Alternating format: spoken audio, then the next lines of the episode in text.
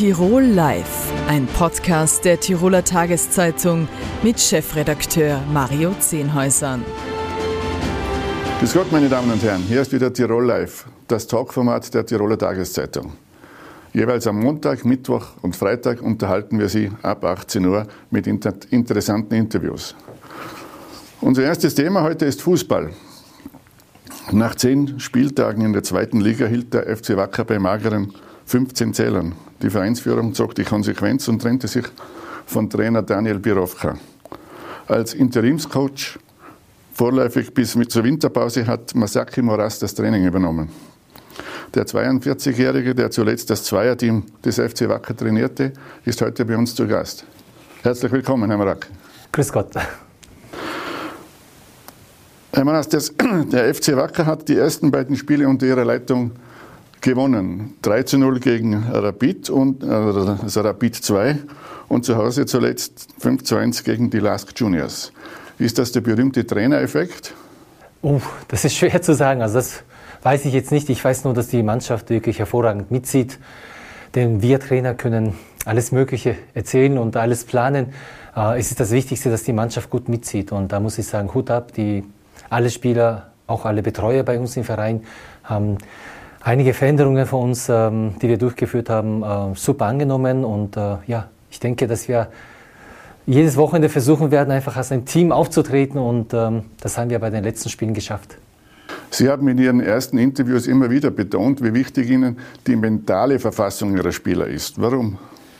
Ja, es heißt ja immer wieder, dass äh, letztendlich der Kopf alles entscheidet. Und äh, ich denke einfach, dass die Spieler einfach eine konstruktive Atmosphäre brauchen, auch während der täglichen Arbeit. Das heißt, in der Kabine, in der, ja, im Reha-Programm, im Trainingsbetrieb, auch bei, den, bei der Spielvorbereitung, dass wir einfach da eine positive Energie mitnehmen und äh, ja, daran wollten wir arbeiten. Und äh, ich hoffe, dass die Spieler das auch so sehen und ähm, ja, dass sie auch äh, gewisse Maßnahmen, die wir durchgeführt haben, auch verstanden haben und auch mit uns gemeinsam den Schritt gehen wollen.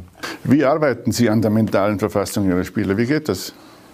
Ja, es geht äh, nicht nur darum, einfach etwas Spaß zu haben. Es ist schon wichtig, dass man morgens früh in die Kabine reinkommt und dass jeder einfach gerne zur Arbeit kommt, weil Fußball ist einfach unser Job und es ist wichtig, dass wir da jeden Tag sehr, sehr gerne ins Clubhaus kommen, in die Kabine reinkommen, eventuell ist gerne auch ins Trainerbüro kommen, äh, damit wir uns über verschiedensten Themen unterhalten können. Ja, mit Freude zu arbeiten und natürlich, es gibt immer wieder Punkte, woran wir noch arbeiten müssen. Wir müssen auch immer wieder mal gewisse Sachen kritisch ansprechen, aber immer lösungsorientiert, konstruktiv. Und wenn wir das, ja, ich denke, aufbauen können, jeden Tag beim Trainingsbetrieb, ähm, bei, bei allen Sitzungen, die wir immer wieder haben, dann ist das Fundament gelegt für die erfolgreiche Zusammenarbeit. Sie sind vorerst bis zum Beginn der Winterpause äh, bestellt. Die, das letzte Spiel ist am 26. November gegen Austria Wien 2. Äh, machen Sie sich eigentlich Gedanken über die Zeit danach, über Ihre Zukunft? Na, es ist einfach so, dass wir natürlich im Fußballbereich immer im Momenten leben. Und äh, ich bin einfach wahnsinnig gerne ja, hier bei Wacker Innsbruck und äh, ich denke, ich bin ja schon ziemlich lange auch Vereinsmitglied und mir taugt es einfach hier für diesen Verein zu arbeiten. Ich war ja doch immer wieder weg, sei es in Salzburg, in Horn oder auch mehrmals in Japan. Aber ich bin einfach immer gerne zurückgekommen und äh, egal, ob ich danach die Einzel habe oder die Zweierkampfmannschaft wieder habe, für mich spielt das eigentlich keine Rolle. Ich arbeite wahnsinnig gerne für diesen Verein und ich denke, dass ich als Trainer auch etwas mitbringen kann und äh, wenn das im Sinne des Vereins ist, ja, alles offen. Wenn Sie sich so mit dem, mit dem Verein, mit dem FC Wacker Innsbruck identifizieren, beschäftigen Sie sich dann auch mit der wirtschaftlichen Situation des Vereins, die ja immer wieder für leider negative Schlagzeilen sorgt? Ja, ich bekomme das natürlich immer wieder mit, aber ähm, ich bin wahnsinnig gerne Trainer und dabei wird es auch bleiben. Also die sportlichen Themen sind für mich am wichtigsten. Und äh, natürlich, ähm, auch wir machen uns verschiedene Gedanken, wie die Situation des Vereins ist, und, äh, aber nicht so, dass wir uns immer wieder Sorgen machen, sondern ganz im Gegenteil. Wir wollen einfach unserem Verein helfen.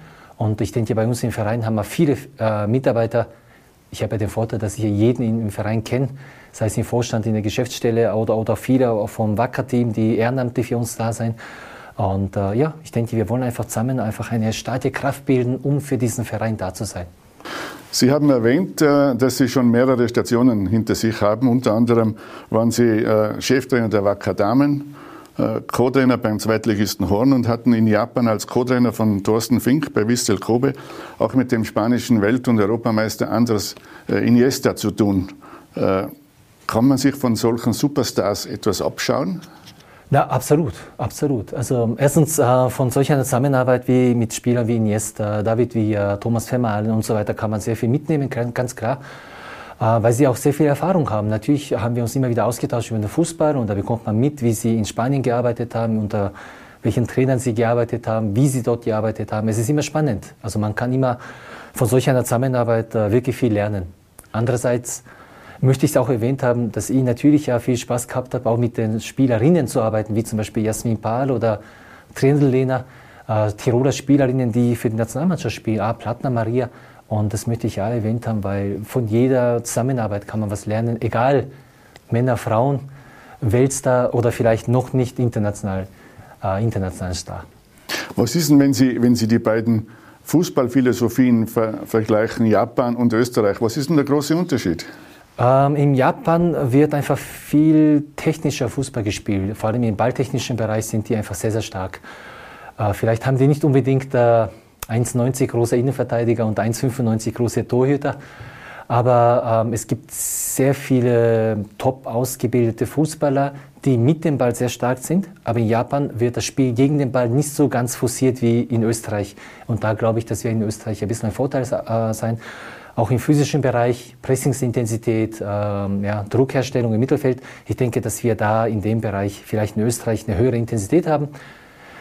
Andere Kultur, andere Art von Fußballspiel. In Österreich absolvieren Sie derzeit gerade die Trainer-A-Lizenzausbildung. Äh, ist diese Doppelbelastung Cheftrainer auf der einen Seite, äh, Ausbildung zum A-Trainer auf der anderen, ist die überhaupt zu schaffen? Ähm, ja, das ist zu schaffen, weil man die Unterstützung des Vereins hat. Also das ist schon ganz, ganz wichtig. Und ähm, ich denke, unser Verein steht ähm, hinter der gesamten Geschichte und äh, ja, das ist machbar. Nur man muss halt die Zeit sehr gut einteilen und äh, man muss auch wissen, welche Aufgaben man dort zu erfüllen hat, um natürlich dann auch alles auch mit Erfolg äh, bestehen zu können. Gute Vorbereitung, gute Unterstützung und dann geht's. Wenn Sie jetzt äh, die ersten beiden Spiele Revue passieren lassen, äh, wohin soll es gehen? Was ist Ihr Ziel am Ende dieser, zumindest einmal der Herbstsaison? Ja, ich habe das eh schon zu unseren Spielern noch gesagt. Also ich möchte sehr, sehr ungern wettbewerbsorientierte Ziele nennen, also tabellarische oder punktbezogene Ziele, weil es ist das Blöde im Fußball, es gibt immer auch einen Gegner, der gewinnen möchte. Und äh, wir sind leider nicht die Einzigen, die immer äh, drei Punkte haben wollen. Aber was wir beeinflussen können, ist halt unsere Einstellung, unsere Körpersprache auf dem Platz, unseren Zusammenhalt. Und daran wollen wir arbeiten, auch so ein Mindset zu haben, dass wir uns permanent entwickeln wollen. Und wenn wir diesen Mindset implementieren, dann glaube ich, dass dann die Resultate kommen. Aber umgekehrt ist schwer, dass wir zuerst sagen, wir wollen die Resultate, okay, was können wir machen, sondern eher, dass wir schauen, Step by Step zu entwickeln, diesen Mindset, diesen Zusammenhalt zu, ja, weiterzuentwickeln, vorzuleben, um dann gemeinsam als Team die nächsten Siege einzufahren.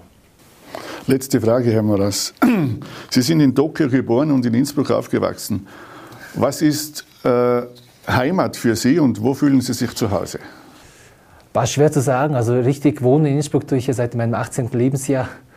Ein, genauso wie ich jetzt nach Tokio fahre, wir haben immerhin 33 Millionen Einwohner. Das ist schon ein bisschen eine andere Größe wie Innsbruck. Und, äh, aber in Tokio gefällt es mir natürlich sehr, sehr gut. Aber ich bin schon mittlerweile so lange hier und äh, ich bilde mir zumindest ein, dass ich ja ein österreichischer Fußballtrainer, österreichischer Fußballtrainer bin. Und äh, mein Hauptwohnsitz äh, wird Österreich bleiben. Also egal, ob ich in Zukunft vielleicht wieder für einen japanischen Verein arbeiten werde, ich komme immer wieder zurück nach Österreich. Und ich glaube, damit ist die Frage beantwortet. Also ich denke, mir taugt es hier äh, sehr, sehr gut. Herr Moras, vielen Dank für Ihren Besuch bei uns im Studio. Ich wünsche Ihnen viel Erfolg und dass alles in Erfüllung geht, was Sie sich, was Sie sich vorgenommen haben. Vielen Dank, ja. Themenwechsel, meine Damen und Herren. Am 1. Oktober hat die Bundesregierung eines ihrer Leuchtturmprojekte umgesetzt, das Klimaticket, mit dem alle Besitzer ab morgen in allen öffentlichen Verkehrsmitteln in ganz Österreich unterwegs sein können. An der Umsetzung maßgeblich beteiligt war Klimaschutz- und Verkehrsministerin Leonore Gewessler, die uns jetzt aus Wien zugeschaltet ist. Herzlich willkommen. Ja, einen herzlichen Dank für die Einladung. Frau Ministerin, haben Sie schon eine erste Bilanz, wie viele Tickets denn schon gekauft worden sind? Ja, das ist eine wirklich sehr, sehr erfreuliche Bilanz. Wir stehen heute bei rund 75.000 Klimatickets, Österreich-Klimatickets, die im Vorverkauf verkauft wurden. Das übertrifft ganz ehrlich gesagt meine Erwartungen für den Vorverkauf. Also ich freue mich wirklich sehr. Und man merkt, ich glaube auch an dieser Zahl, dass die Menschen in unserem Land einfach schon sehr, sehr lange auf dieses Ticket gewartet haben und sich jetzt umso mehr mit mir freuen, dass es ab morgen, ab dem Nationalfeiertag Realität ist, dass man mit einem Ticket jeden Bus, jede Straßenbahn, jede U-Bahn, jeden Zug im ganzen Land verwenden kann. Wir haben 15 Jahre darauf gewartet. In Österreich ab morgen ist Realität. Also wirklich große Freude, nicht nur bei mir, sondern bei ganz, ganz vielen Menschen in diesem Land. Was haben Sie sich denn als Ziel im ersten Jahr gesetzt? Wir sind immer davon ausgegangen, dass es rund 100.000 Menschen in unserem Land gibt, für die dieses Ticket quasi ab dem ersten Tag, also im ersten Jahr, ein attraktives äh, Angebot sein wird. So wie es jetzt aussieht, äh, werden wir diese 100.000 relativ bald erreichen. Also wir schauen uns gerade unsere, unsere Ziele auch noch einmal unter diesem Blickwinkel an. Dazu kommt ja, dass wir auch noch die regionalen Tickets haben, die teilweise gleichzeitig starten, teilweise mit 1. Jänner starten. Also das heißt, wir sind hier wirklich, das ist ein Meilenstein im öffentlichen Verkehr, der da morgen, ähm, der da morgen startet. Und äh, ja, deswegen freue ich mich einfach sehr, dass das so gut anläuft. Wie schwierig waren denn die Verhandlungen? Zuletzt hat es ja äh, in der Ostregion ziemlich gehakt. Das Klimaticket ist wirklich eine Revolution im öffentlichen Verkehr. Das ist die größte Tarifreform, die wir in Österreich überhaupt jemals gemacht haben. Da gibt es viele Partner und Partnerinnen, da gibt es die Verkehrsverbünde, die Bundesländer, die Bahnunternehmen, die alle an einem Strang in dieselbe Richtung arbeiten müssen, damit dieses Projekt Realität wird. Und dazu hat es viele Gespräche gebraucht. Das ist klar, das ist eine große Veränderung. Aber mir war wichtig, ab meinem Amtsantritt, also vor jetzt äh, schon über eineinhalb Jahren, haben wir uns vorgenommen, ähm, das Projekt hat Priorität. Wir haben eine Arbeitsgruppe eingesetzt und wir haben Schritt für Schritt mit den Verbünden, mit den Bundesländern eine Frage nach der anderen beantwortet. Wir haben uns in die komplexen Tarifstrukturen eingearbeitet und für die Bundesländer passende Abgeltungsmodelle entwickelt. Und so ist es einfach Schritt für Schritt gelungen, das Ticket wirklich für alle Verbünde, fürs ganze Bundesland in die Umsetzung zu bringen. Ich habe immer gesagt, mit dem Österreich-Ticket wollen wir 2021 starten. Das ist gelungen, aber rückblickend bin ich auch wirklich begeistert davon, wie weit wir schon sind mit den äh, regionalen Klimatickets. Das hätte ich mir vor einem Jahr noch nicht so vorgestellt, dass wir schon so weit sind, weil wir sind äh, ab 1.1.22 in einer Situation, in dem es zusätzlich zum Österreich-Ticket auch noch in jedem Bundesland ein regionales Klimaticket geben wird. Das heißt, wir haben hier wirklich große Schritte gemacht und das zeigt einfach, wenn alle wollen, wenn alle hinter dem Projekt stehen, dann geht auch viel weiter. Und äh, ja, das war vom Beginn an eine Priorität bei mir im Ministerium und das freut mich natürlich, wenn wir morgen uns alle gemeinsam freuen können, dass es jetzt auch in die Realität kommt. Anderes Thema, Frau Bundesministerin. Tirol leidet seit Jahren unter dem stark zunehmenden Schwerverkehr auf der Inntal- und Brennautobahn. Äh, der Kampf gegen den Transit stößt aber speziell in den Nachbarländern nicht immer auf Gegenliebe. Die italienischen Frechterverbände haben jetzt angekündigt, die EU-Kommission klagen zu wollen. Äh, der Europarechtsexperte Walter Obergser von der Universität Innsbruck äh, gibt dieser Klage wenig Chancen. Wie sehen Sie das? Also ich sehe dieser Klage auch sehr gelassen entgegen. Aber lassen Sie mich noch einmal äh, versichern und noch einmal unterstreichen. Die Maßnahmen, die Tirol, die das Bundesland äh, Tirol setzt, zur Entlastung der Menschen in diesem Bundesland. Die haben die volle Unterstützung und die volle Rückendeckung, nicht nur von mir als Verkehrsministerin, als Ministerin, die für den Bereich zuständig ist, sondern wirklich der gesamten Bundesregierung. Wir sind in Tirol an der Belastungsgrenze, äh, was, was die Belastung mit Transit, mit Schwerverkehr betrifft teilweise wahrscheinlich schon über der Belastungsgrenze. Deswegen äh, sind diese Maßnahmen nicht nur gerechtfertigt, sondern haben auch wirklich alle Unterstützung der Bundesregierung. Ähm, in diesem Zusammenhang, auch was die rechtlichen Voraussetzungen äh, betrifft, schaue ich der Klage der, der italienischen Frechter äußerst gelassen gegenüber. Äh, Tirol hat selber gesagt, dass äh, man, was die, was die Beschränkungen für den Schwerverkehr anbelangt, man am oberen Plafond bereits ist. Es ist, äh, geht also nicht mehr viel mehr. Äh, ergo braucht es also den Bund, wenn, wenn man den, den Druck auf die EU erhöhen will. Wir sind hier beständig in Austausch, nicht nur mit der EU-Kommission, denn auch die EU-Kommission äh, weiß, dass uns Klimaschutz im Verkehrsbereich und dass uns ein, äh, ein klimafreundliches Verkehrssystem nur dann gelingen kann, wenn wir auf klimafreundliche Verkehrsträger setzen, das heißt im Schwerverkehr die Verlagerung auf die Bahn und wenn wir für diese Veränderungen auch die Akzeptanz der Bevölkerung haben.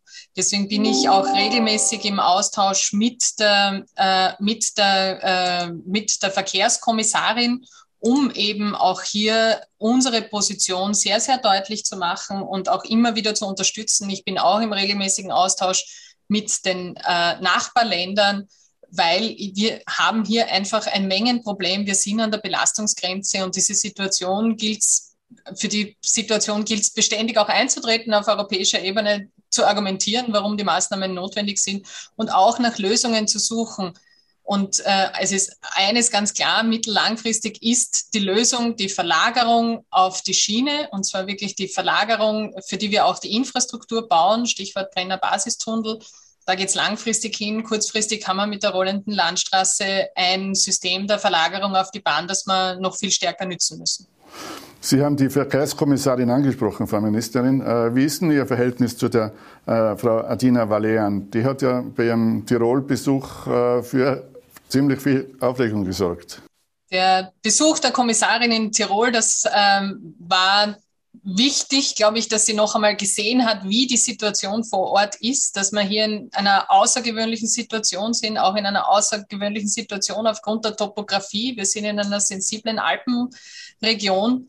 Aber jetzt geht es eben darum, gemeinsam auch Maßnahmen äh, zu setzen, die diese Situation verbessern und die die Situation für die Menschen vor Ort verbessern. Da gehört die Verlagerung auf die Schiene dazu.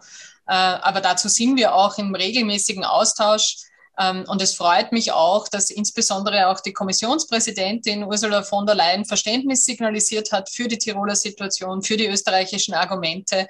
Das ist, äh, das ist eine gute, eine gute Basis für die Gespräche. Die Tiroler Landesregierung träumt von der Reduktion des Transitverkehrs auf rund eine Million äh, pro Jahr. Äh, derzeit halten wir bei mehr als zwei Millionen. Ist also diese Vorstellung überhaupt realistisch und wenn ja, ab wann? Wir müssen alle gemeinsam daran arbeiten, dass uns das gelingt, dass wir den Schwerverkehr von der Straße auf die Schiene bringen. Das ist das äh, übergelagerte Ziel auch der europäischen Verkehrspolitik. Das ist ganz klar das Ziel der österreichischen Verkehrspolitik.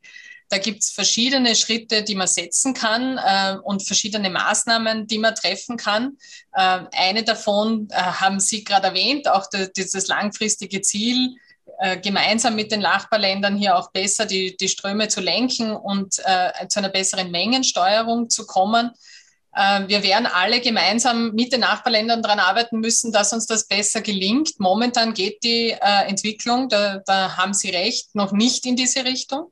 Daher umso wichtiger, dass wir das auf allen Ebenen vorantreiben. Das machen wir in Österreich mit massiven äh, Investitionen in den Infrastrukturausbau. Das machen wir europäisch Stichwort Brennerbasistunnel. Und das, das machen wir im ständigen Dialog mit den Nachbarländern auch, um die Lösungen, die wir jetzt schon haben, Stichwort rollende Landstraße, noch besser äh, in die Nutzung zu kriegen, weil äh, wir haben die Kapazitäten, jetzt geht es darum, dass sie auch genutzt werden. Sie haben das Stichwort äh, Infrastrukturausbau genannt, Frau Bundesministerin.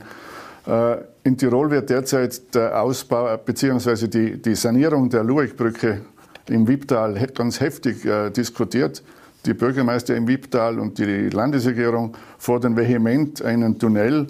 Sie hingegen äh, und die ASFINAG vertreten die, äh, die Ansicht, dass man besser die bestehende Brücke sanieren soll. Warum? Mein oberstes Prinzip ähm, oder die, die Prinzipien, die hier handlungsleitend sind. Das ist einerseits, es ist uns klar, dass die Bevölkerung im Wipptal wirklich äh, belastet ist. Das ist äh, ganz klar und ist auch allen Beteiligten klar. Wir haben aber an dieser Brücke ein Thema der Verkehrssicherheit, dass, äh, dass wir sehr, sehr ernst nehmen müssen und äh, daher das auch wirklich zu einer obersten Maxime machen. Daran muss uns allen gelegen sein, dass wir hier rasch, und das ist tatsächlich ein wichtiges Wort in diesem Zusammenhang, rasch auch zu einer Lösung kommen, die diese Sicherheit garantiert und die Unwägbarkeiten äh, in diesem Bereich hintanhält. Daher finden jetzt schon an der Brücke ähm, erste Sicherungsmaßnahmen statt, aber die lösen noch nicht das langfristige Sicherheitsproblem. Deswegen ist das eine Frage, die uns sehr intensiv beschäftigt, weil wir einfach sicherstellen wollen, dass wir bei der Verkehrssicherheit in diesem Land keine Kompromisse machen, weil da geht es äh, da geht's um zu viel. Das heißt, das heißt die, äh, die Tunnelvariante scheidet definitiv aus. Wir haben äh, zu dieser Frage ja eine Vielzahl an, äh, auch ein Gutachten gemacht, auch gemeinsam mit dem Land ein Gutachten gemacht. Wir sind im beständigen Dialog. Wie gesagt, mir liegt die Sicherheitsfrage wirklich sehr, sehr am Herzen und dafür brauchen wir rasche Lösungen. Zum Schluss, Frau Bundesministerin, darf ich noch schnell das Thema wechseln. Die Tiroler Landesregierung arbeitet derzeit an einer Verordnung, die den Abschuss eines Wolfs zum Ziel hat, der für mehr als 50 äh, Schafrisse verantwortlich gemacht wird. Äh, Sie haben sich stets gegen eine derartige Verordnung ausgesprochen. Bleiben Sie dabei? Ich spreche mich vor allem dafür aus, dass wir den europäischen Rechtsrahmen hier klar im Blick haben. Und wir haben einen sehr, sehr ähm, engen und sehr strengen Rechtsrahmen aus gutem Grund. Wir haben zwei Dinge, äh, die wir berücksichtigen müssen. Das eine ist der Rechtsrahmen, der sicherstellt, dass wir unsere äh, sehr verletzliche und gefährdete Artenvielfalt in dem Kontinent, in Österreich bestmöglich schützen. Und das Zweite ist, dass wir natürlich sehen, dass die Bewirtschaftung ähm, dieser Region, insbesondere die Almwirtschaft, hierzu auch einen Beitrag äh, leistet. Und jetzt geht es darum, diese beiden Ziele nicht aus dem Blick zu verlieren. Deswegen haben wir einen strengen EU-rechtlichen Artenschutzrahmen. Deswegen stellen wir aber auch national Unterstützung für die Landwirte, gerade aus dem und Landwirtinnen, gerade aus dem Landwirtschaftsressort meiner Kollegin zur Verfügung, äh, die die Landwirte auch unterstützen bei der, bei, äh, um eben auch Almwirtschaft gut weiter zu betreiben. Diese zwei Dinge äh, wollen wir unter einen Hut bringen. Und das sehen wir auch, dass das gelingen kann. Äh, diese Alternativen zum, zum Abschuss wären also Herdenschutz, nur der ist im hochalpinen Gelände, wo jetzt die meisten Schafe sich im Sommer aufhalten, halt schwer möglich. Es gibt Beispiele auch aus anderen Ländern, es gibt Beispiele auch aus Österreich. Äh, wir wollen das bestmöglich unterstützen. Klar ist, dass wir hier einen sehr strengen europäischen Rechtsrahmen haben, der eben auf die Einzelfallprüfung, auf die Alternativenprüfung abstellt. Und das müssen wir gemeinsam sicherstellen. Dann werden wir hier gute Wege finden. Frau Bundesministerin, vielen Dank, dass Sie sich die Zeit genommen haben und schöne Grüße nach Wien. Danke, schöne Grüße nach Tirol.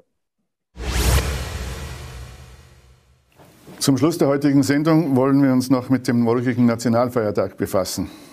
Der wird bekanntlich seit 1965 am 26. Oktober begangen, also dem Tag, an dem die 1955 beschlossene Neutralität Österreichs in Kraft getreten ist. Bei uns dazu im Studio ist Tirols Militärkommandant Brigadier Ingo Strein. Herzlich willkommen. Danke. Herr Brigadier, welche Rolle spielt die Neutralität heute noch? Ist sie angesichts der geopolitischen Lage eigentlich nicht überholt?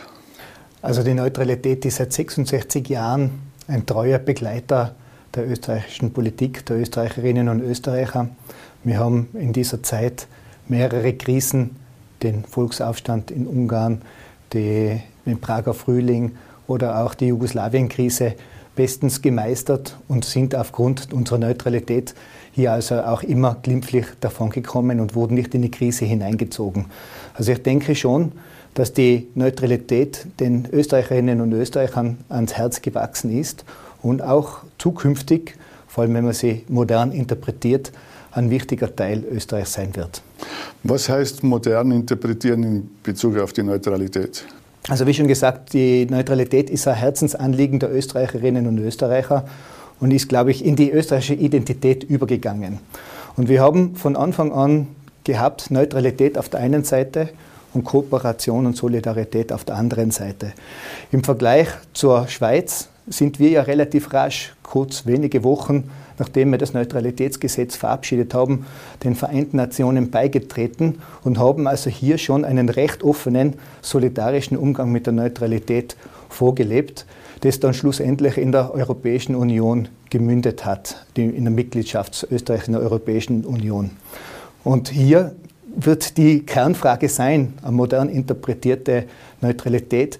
Wie kann Österreich als neutraler Mitgliedstaat der Europäischen Union mit diesem Status bestmöglich für seine eigene Sicherheit, aber auch für den Frieden und die Sicherheit der Europäischen Union äh, bestmöglich dienlich sein, ohne hier dann als Trittbrettfahrer wahrgenommen zu werden von anderen Staaten, sondern als äh, einen maßgeblichen Beitrag hierfür zu leisten. Sie haben den Beitritt zur Europäischen Union erwähnt, Herr Brigadier. Derzeit wird in Europa immer wieder über die, über die Bildung einer Europaarmee gesprochen. Was halten Sie von dieser Idee? Also eine Europaarmee ist natürlich schon irgendetwas, was nicht von heute auf morgen implementiert werden kann. Ich glaube aber schon, dass äh, die europäische Emanzipation von anderen großen Partnern äh, erforderlich ist, damit man im Weltgeschehen eine dementsprechende Rolle spielen kann, auch im sicherheitspolitischen Bereich. Man hat also auch gesehen äh, beim Abzug äh, aus, aus äh, Afghanistan, dass man hier sehr stark abhängig ist von den Amerikanern, wenn es um die Sicherheit und, und Sicherung von einem Flughafen geht. Und hier gibt es, glaube ich, schon maßgebliche Impulse in Europa, die Selbstständigkeit der Europäischen Union hier zu stärken und die europäische Battlegroup zum Beispiel neu zu interpretieren. Welche Rolle kann da Österreich spielen? Wie schon gesagt, wir sind ein, ein neutrales Mitgliedsland innerhalb der Europäischen Union und ich denke schon, dass wir durch diesen spezifischen Status als, als Platz für Verhandlungen, ja, als Vermittler äh, eine dementsprechende Rolle spielen können. Kommen wir nach Österreich, Herr Brigadier. Äh, das Bundesheer hat den Auftrag, eine, für eine umfassende Landesverteidigung zu sorgen. Kann das österreichische Bundesheer diesem Auftrag momentan gerecht werden? Weil es hat ja in der Vergangenheit immer wieder Klagen gegeben, dass es an, an Soldaten fehlt, dass es an Ausrüstung fehlt, dass es an Geld fehlt. Also die umfassende Landesverteidigung ist ein gesamtstaatliches Konzept und das Bundesheer nimmt hier den Part der militärischen Landesverteidigung wahr und unterstützt natürlich im Bereich der wirtschaftlichen Landesverteidigung, der geistigen Landesverteidigung und anderen äh, Teilbereichen sehr stark. Natürlich gibt es einen Investitionsstau aufgrund von diversen Sparmaßnahmen in den letzten Jahren, aber ich denke schon, dass dieser Aufwärtstrend im Budget dazu so, dafür sorgen wird, dass wir wieder das äh, geforderte Material und Personal, also sämtliche Ressourcen, die wir benötigen, wieder erhalten werden in absehbarer Zeit, um hier also wieder vollumfänglich diese Aufgabe auch wahrnehmen zu können. Diese absehbare Zeit kann man die auch in, in, einer, in einer Zahl nennen?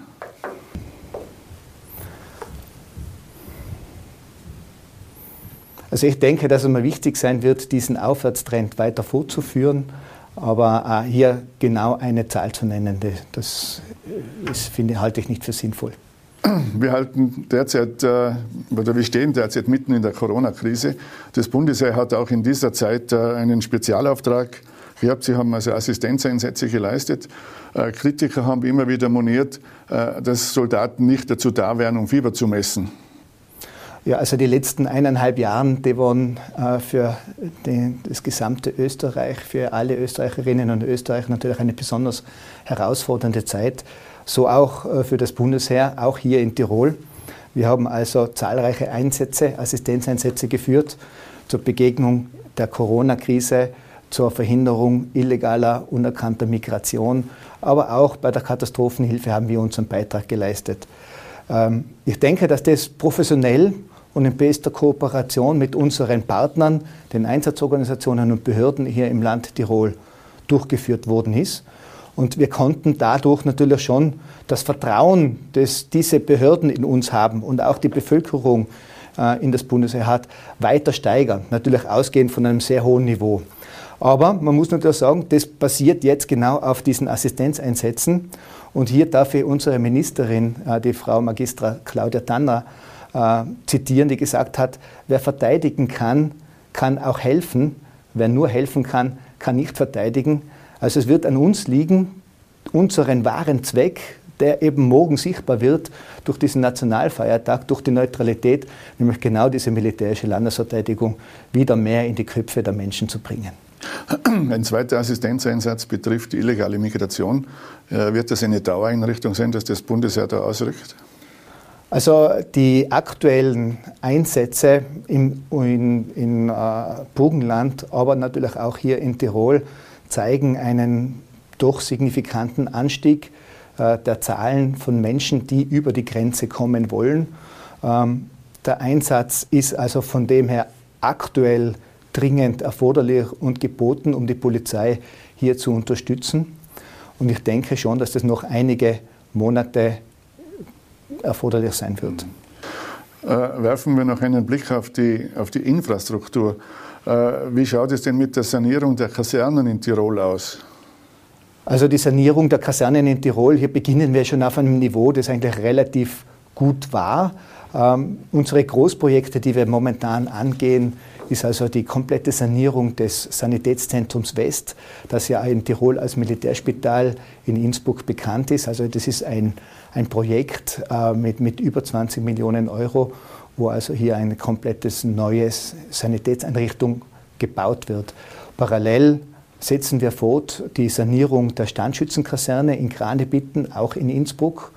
Ähm, hier ist es äh, also auch, dass gerade der nächste Kreuzbau, die nächste Unterkunft dementsprechend äh, saniert wird.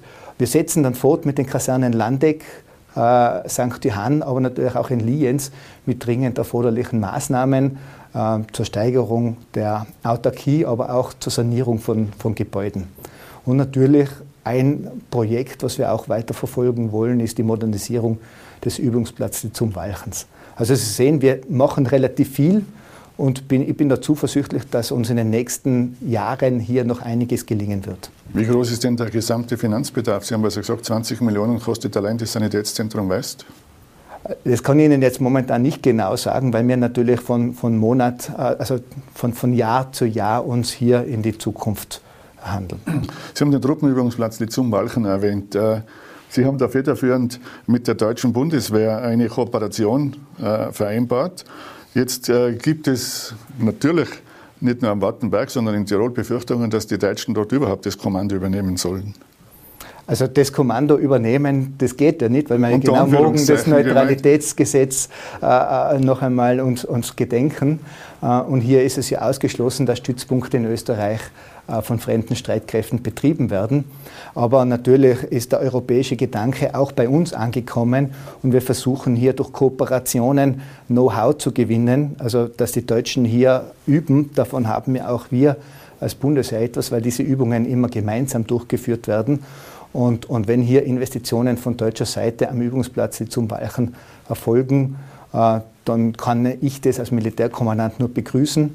Ich habe also in den letzten Monaten sehr viel informiert, die regionalen ähm, Interessensträger, die regionalen Politiker dementsprechend auf Augenhöhe informiert, was hier genau geplant ist.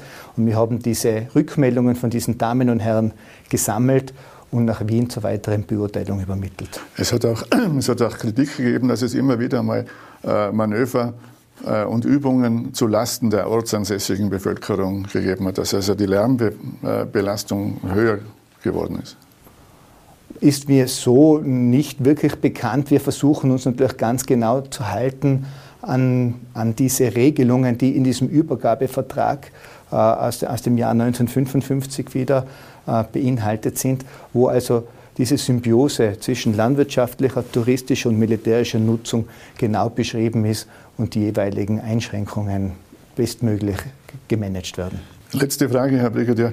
Äh, hat sich die Umstellung auf das System Teiltauglichkeit äh, schon bewährt? Sie haben damals äh, ungefähr mit 100 zusätzlichen Rekruten gerechnet in Tirol. Also die Teiltauglichkeit wurde implementiert in unseren Stellungsstraßen und, und wird also auch umgesetzt.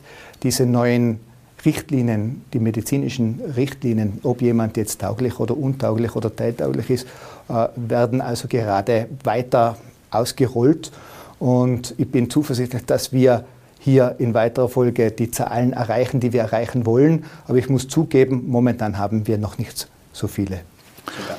Herr Brigadier, vielen Dank für den Besuch bei uns im Studio. Meine Damen und Herren, das war Tirol Live für heute. Vielen Dank und auf Wiedersehen. Tirol Live, ein Podcast der Tiroler Tageszeitung. Das Video dazu sehen Sie auf tt.com.